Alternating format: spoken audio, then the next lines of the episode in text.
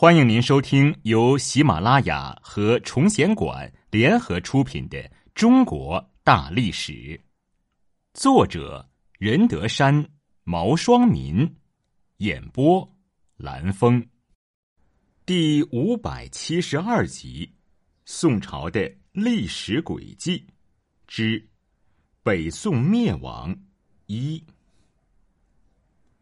虽然北宋经济出现了繁荣的局面。但皇帝的享乐之风也更加兴盛。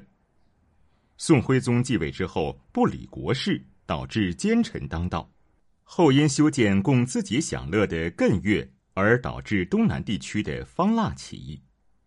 而金国在连宋灭辽中看到宋朝的虚弱本质，就趁机攻下开封城，灭掉了北宋。皇帝轻佻。张纯之所以当着朝臣的面说赵佶轻佻，一方面固然是他为官正直，另一方面是赵佶的荒淫无耻早已臭名远扬。赵佶在做藩王的时候就迷恋声色犬马，他以藩王之尊，经常和一群狐朋狗友一起游幸于青楼歌馆，寻花问柳。凡是京城中有名的妓女，几乎都与他有染。有时他还将喜欢的妓女乔装打扮后带入王府，肆意玩乐。但赵佶也颇有心计。赵佶并不是向太后的亲生儿子，但他曲意奉承，施展出浑身解数，以讨取向太后的欢心，甚至不惜降尊于贵，着意笼络向太后身边的侍从，让他们在太后面前为自己说话。久而久之。宫廷中上上下下都一致称赞赵佶仁义孝悌，又风流韵迹，不同凡响。向太后也受到了蛊惑，对赵佶刮目相看，认为他贤于其他诸王，对他特别钟爱，最终使他当上了皇帝。当上皇帝之后，赵佶变本加厉，更加荒淫无道。尽管后宫佳丽如云。但他仍然常常微服出宫寻找刺激，王府更是引诱宋徽宗微服出游夜宿昌门，因为怕人知道他们君臣曾翻墙出宫，宫墙高耸，徽宗一时下不来，让王府做垫脚石，笑着说：“王安石背耸过来。”王府接口道：“神宗皇帝脚伸下来。”宋神宗在位时勤政。王安石大力变法，宋朝成中兴之势，却成为了徽宗君臣的笑料，真是一种莫大的讽刺。当时李师师是名冠汴京的歌妓，徽宗经常以体察民情为由到他家过夜。据说当时皇宫和李师师家还有地道相连，民间后来就开始流传一种传说。说徽宗的父亲宋神宗曾去看过宋宫里收藏的李后主画像，看后颇为心仪。后来徽宗的母亲便生下了赵佶，这徽宗是李煜转世，是来灭亡宋朝的。不但如此，宋徽宗还重用身边的侍从，不管是书童还是宦官，或是唱曲的、赶车的，只要能将他服侍好。便不管人品如何，能力怎样，纷纷出将入相，权重一时。宦官权力开始膨胀，比如宦官童贯竟然官至枢密使，总掌全国兵权，而且还在与辽金等国的外交和战事中充当外交使节，这是以前的王朝从来没有过的事情。更让人感叹的是。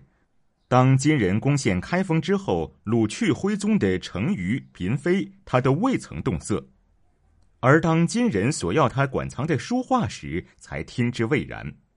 由此可见，徽宗最看重的身外之物，不是国家，而是书画。享乐皇帝，宋神宗和王安石没有想到，他们日后会成为宋徽宗的笑料。更没有想到，他们的改革成果竟然与北宋的亡国联系在一起。宋徽宗上台伊始，宰相蔡京就报告说：“如今国库尚有神宗皇帝积累下来的五千多万贯积蓄，用度充裕，完全可以使朝廷威仪更加气派一些。他援引《易经》，发展出了一个风亨裕大理论，认为在太平时节，君王要有天子的气派，要敢花钱，敢于纵情享乐，不必拘泥于世俗之礼。他还援引《周礼》，说自古以来，只要是君王，其花费都是不必计算、不受限制的。如果皇帝过分节俭，苦了自己，就有失皇家气度。对君王来说，这样做是可耻的。不仅如此，就连范仲淹的“先天下之忧而忧，后天下之乐而乐”的名言，也成为宋徽宗纵情享乐的借口。有一次，一位大臣对宋徽宗说：“所谓人生，就应该以四海为家，以太平岁月娱乐自己。人的一生没有多少时间，难道还要把自己弄得很苦吗？”宋徽宗对此非常赞同，还对其他大臣说：“先皇为天下欢乐，也为天下忧愁。如今四海太平，我才有机会放松一下，游玩游玩啊。”宋徽宗既然如此，他手下的大臣就更加纵情享受，不顾百姓的死活了。据说当时一个人在京城买了一个小妾。这位女子说自己原来是为蔡京做包子的厨师，有一天那人让她做包子，她却说不会做，那人就责备他说：“你既然是负责做包子的厨师，那又为什么不会做包子呢？”他回答说：“我是专门切葱丝的。”事实上，蔡京府上最多时竟有数百名厨师，连包包子都有专人负责切葱丝，蔡京的奢华生活也就可想而知了。与此形成鲜明对比的是，底层民众的生活极为困苦，在花团锦簇的京城开封十多里外，到处都是民不聊生的悲惨景象。